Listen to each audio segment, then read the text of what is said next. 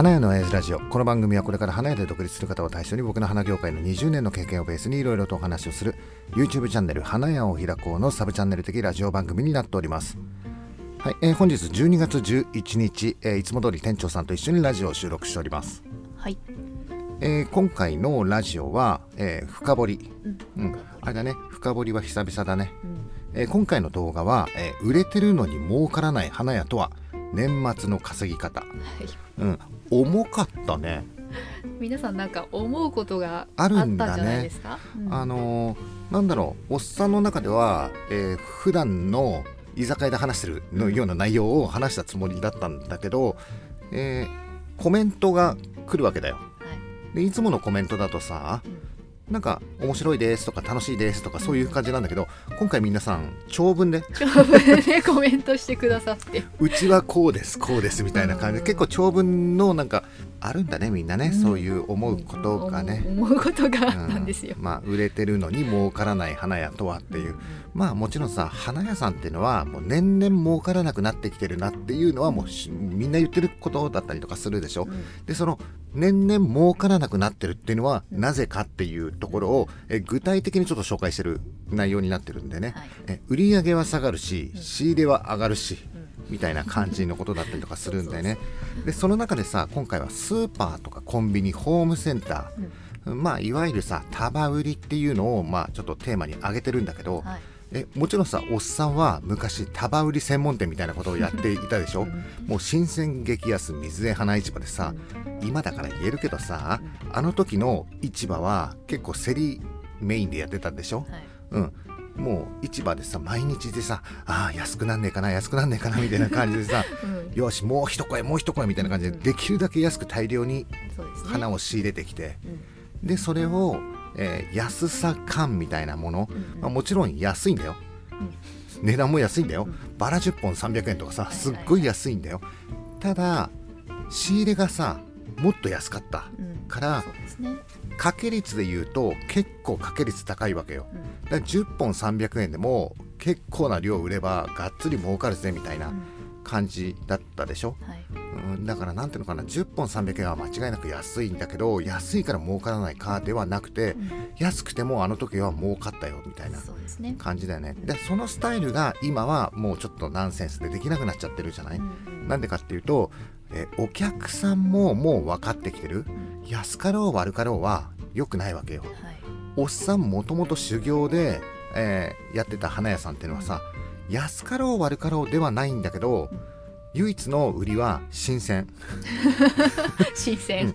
市場で買ってきた新鮮なお花を激安で販売しますっていうことね。もう一回言おうか。はい。市場で買ってきた新鮮なお花を激安で販売しています、うん、市場で買ってきた良い花を激安で言ってない。っていうことなのよ。で昔まあもちろん今もそうなんだけど、えー花にはうん。いいもの普通のものそうでないものっていうのがあったりとかするじゃん、でいわゆる下物っていうものがあって。うん。でそういう下物的なものが昔は結構いっぱいあったからうん。その下物を狙って買って、はい。まあ、こういうの底網漁業だっけ こういうのそ底網漁業みたいな感じでうん。下物だけをこうガーってかっさらって店でもう激安で販売するみたいなはい。感じだったんだけどそれがさ最近ちょっとできなくなってきてるよねっていうこと？おそらくそういう下物的なものってまあもちろんさ生産者も出さなくなってきてるっていうところはあるのかもしれないんだけどまあそういうのって最初からさ量販店のバイヤーとかに流れちゃってるっていうこともあるのかもしれないよね。いや実はねおっさんが修行してた時のさ時代ね、うん。えー社長が市場に行くわけだよ。はい。で月水金に市場行くでしょ？うん。月水金の朝一もうね社長まだあれよ。市場から帰ってきてないんだよ。はい。時間的にもまだ競りやってるんだよ。うん。なのに朝6時ぐらいにうん。仲卸屋さんが来るんだよ。で仲卸屋さんが来て朝本社の前にうん。切り花を大量に積んでいくのよ。もう？そうそうそうそう。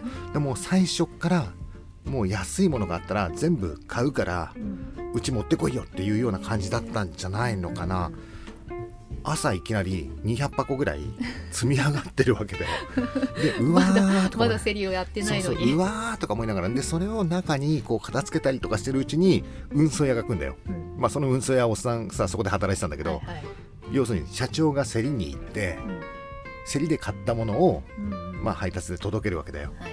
朝から200箱ぐらいあるわけだよ。うん。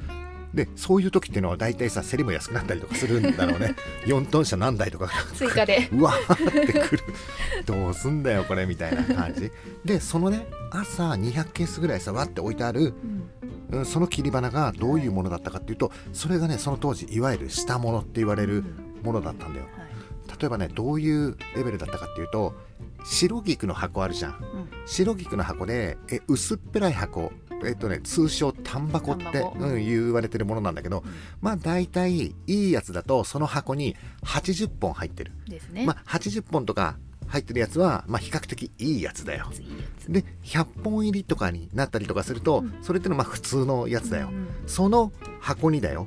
200本入ってるの。どんだけちっちゃいんですかそれ もうね茎とかも超細いんだよねっていう。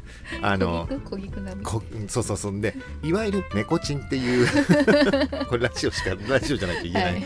うん。猫チンって言われるようなもう頭の超ちっちゃいさ白菊なの。おこれは見事だね。よくこんだけ小さく作れたもんだっていうぐらい 頭の小さい白菊みたいな、うん。まあ、一応咲くんだよ。国産だからさ。ピヤッとピヤッと咲く 咲くんだよね。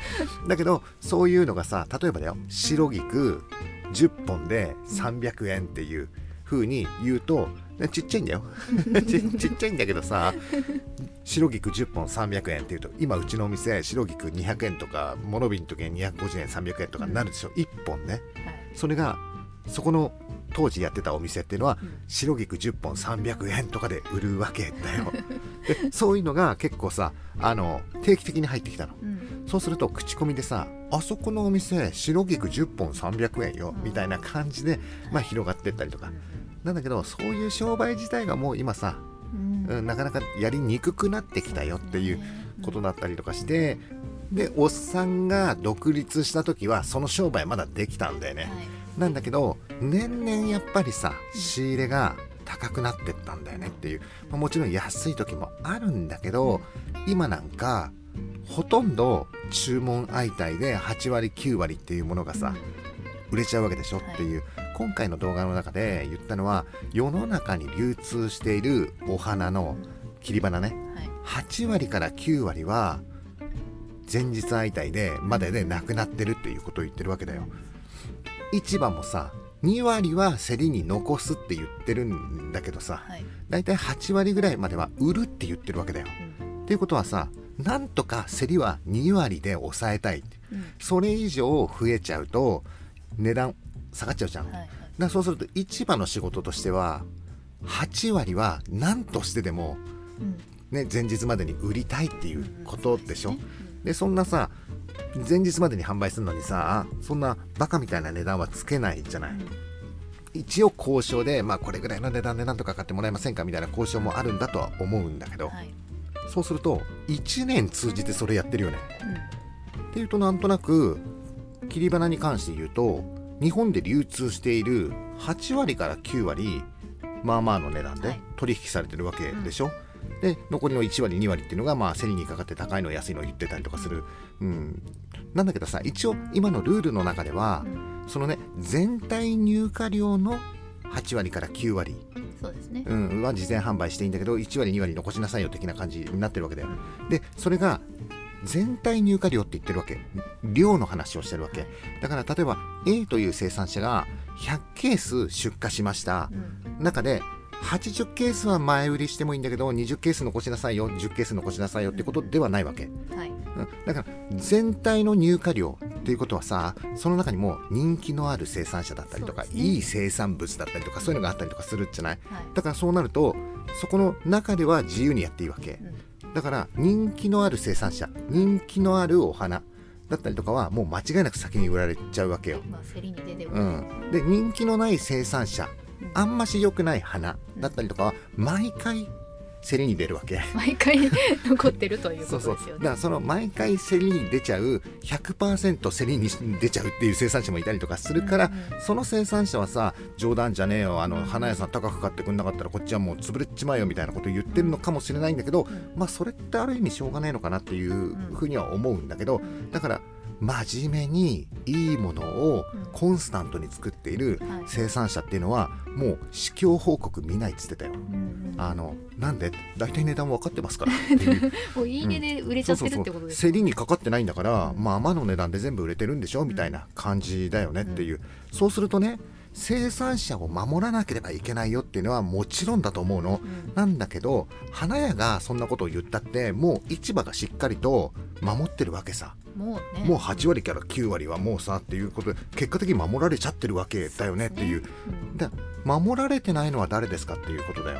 うん。花屋さんなんだよ。うん。花屋さんってもう8割から9割高値で買わされちゃってるわけでしょ。うんやっぱりさ競りで安く買いたいなっていう風におっさんがこのチャンネルでいつも言ってるのは競りに目を向けるんではなくて販売に目を向けなければいけないよって言ってるのってなんでかって言ったら花屋さんが守られてないわけ。うん。なんで？花屋さんは潰れたっていいんだよ。生産者潰れちゃまずいわけ。うん。生産者が潰れちゃうと新たにまた花を生産するっていう人を作るのってすごく大変なんだけど、大変ですよね。なんだけど花屋さん潰れるじゃん。うん。また同じところに花屋できるんだよねっていう ただそれじゃなくても今はさ花を販売する場所って増えてるでしょはいはいっていう。だから花屋さん潰れても困んないんだよ。誰でもできますね。誰でもできるんだよっていうこと。ば。そうそうそうそう。で今はだからいろんなスーパーやコンビニホームセンターだったりとか、もう誰でも花屋さん参入できるよっていう状況が今あるでしょ。でそんな中どうやって花屋さんって生き残っていかなければいけないのっていう話を今回ちょっとしてるんだけど、はいあれよ。別にさスーパーで安く売るホームセンターで安く売るっていうのが悪いかとはおっさんは言ってないわけ、うん。おっさんもともと新鮮激安で、ね、市場でぶったたいて買ってお客さんに叩き売りしてたんだからそうそう別にそれはいいんだよ。何がいいかっていうとルールの中でやっていいっていう。ね。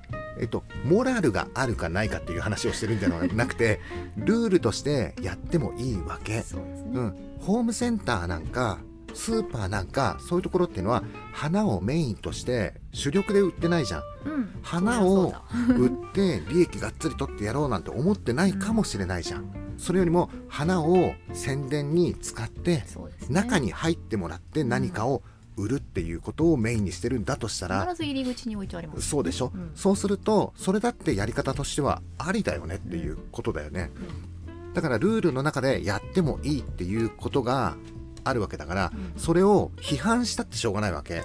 お前んとこであんなに安く売ってるから俺のお店売れねえじゃねえかよって言ってたってしょうがないじゃん。そんなこと言ったってしょうがないじゃん。うん。だってルールの中に入ってるんだもんそれっていうのはね。だからそのルールの中でやっていいことと悪いことがあってでやっちゃいけないことをやっちゃダメよ。うん。それは批判するべきだと思うんだけど、うん。ルールの中でやっていいっていうことをやってて今花の値段がこういうふうに下がってきちゃったりとかしてるわけでしょ。はい。そうなったらもうそれはしょうがないわけだよ。例えばさおっさんがうん。花を例えばね店頭でタダで配ったとするじゃん。市場で買ってきたお花をタダで配って。うん。もういいですよ。もうタダで持ってってタダで持ってってこれいいんですか？ダメですかって言ったらこれどう思う？いいんじゃない？いいんだよこれ。だっておっさんはそのタダで配ってるお店の中でうん。幸せになる壺を販売してるわけ。ね、毎日お花をこうやって配ってるわけ。どうぞどうぞ飾ってくださいって。あこの花可愛いでしょ飾ってください。いいんです。タダでいいですからって言って。で中では幸せになる花瓶とか売ってるわけ。その花瓶は 怪しい。うん一つ100万とか200万とかするわけだよ だけど花を配って、うん。あこの人はいい人ねってなんであんな人あの人なんか幸せそうよねみたいな感じで,、うん。でちょっと仲良くなって喋るようになってででで聞く時にこの花瓶100万円なんですけどみたいな。うん、そうでしょ？だから別に花なんかタダであげちゃったっていいわけだよ。だってうちの商売は幸せになるツボだもん。そういうことでしょ、はい。だからそれをやっても今のところルールとしてはいいわけ。はい。モラルとしてはダメだよ であと実際に中で売ってる壺も微妙だよ。微妙。だったりとかするかもしれないんだけど、うん。例えばさ壺だから怪しいんだけど、うん。例えばさ高級外車を売るとかうんよくあるよね。ありますあります。ノベルティでさ、えー高級会社のディーラーみたいなところがさ、えっとお客さんにこう、お花をタダであげるっていう。なんかうちもちもやってるやってる、そういうのやってる。だからそういうのもあったりとかするからだそれはルールの中でそういうのはやっていいっていうことになってるでしょ、だからそのルールの中で自分だけは生き残らなければいけないじゃん、はいだからどういうふうに商売をしたらいいですかみたいなことを今回提案 してるんだけど、問題提起問題提起みたいなことをしてみたんだけど、まあうちでは技術をまあ使って、そうですね。うん、ギフトに特化したお店だから、うん。まあそういうアレンジメントだったり花束を作るっていうのに、えー寄せて、販売をうん。うん、していくっていうのをうちではやってるよっていうことだよね。スーパーで売ってるものは捨てたと、うん、まあねスーパーでアレンジメントや花束っていうのもこれから出てくるかもわからないんだけど、まあその辺はさうちのお店は専門店だからね。ね。そこはもう努力を続けてうん。負けないように努力し続けるしかないじゃんっていうね。ことだよね。うん。だからこれがみんなのお店がとかこれからやろうとしているお店が、うん。ね、どういう風な戦略でやるかっていうのはそれぞれ違うよね。そうでしょうね。環境も違うしう立地も違うし、えーお客さんも違うだろうからねっていう、うん、だからその辺はちょっとみんなで考えてやってとりあえず儲けなきゃダメだよっていうそうですね。ことでしょ？これねえーっとおっさんはあんまり好きな言葉じゃないんだけど、うん。レッドオーシャンとブルーオーシャンっていう言葉があって、うん。レッドオーシャンっていうのはこうみんながわーって集まってるところ、激戦区。売れるんだけどまあそれって競争激しいよね。うんで競争が激しくなるとどうしても利益がちょっと少なくなってったりとかするよねっていう、おっさんはできるだけブルーオーシャン的なところを狙っていこうよっていうところのはい究極が幸せになるツボ、そうだったの。そこが多分花業界の中では一番ブルーオーシャンなんじゃブルーオーシャン。ん感じね。うん。はいえーということで今回は衰退していく花業界うんについてちょっと話をしたりとかしてるんだけど実は困ってんのは花屋が一番困ってるんじゃないっていうことだよね。うん。だから今後花屋さんはどうにかしなきゃいけないよっていう、えー商売だからね儲けていかなければいけないじゃんっていうみんなが多分そういうことにこれからちょっと考えていかなければいけないっていう時期が来ると思うんでね、うん。でその時に花屋さんがどうしようこれからどうしていけばいいんだろうって言った時に、うん。こういうのありますよっていうツボの提案、つぼの提案がそういう話だったの？今回の話はそういう話あれね土はうん。鹿児島の、うん。えーチャーキーが 土提供してくれる。そうなんだ。あの沖永良部島のうん幸せになる赤土っていうのがあるらしいんだよ。もうその土を使って作ればもう値段付加価値っていうのがあるからさ。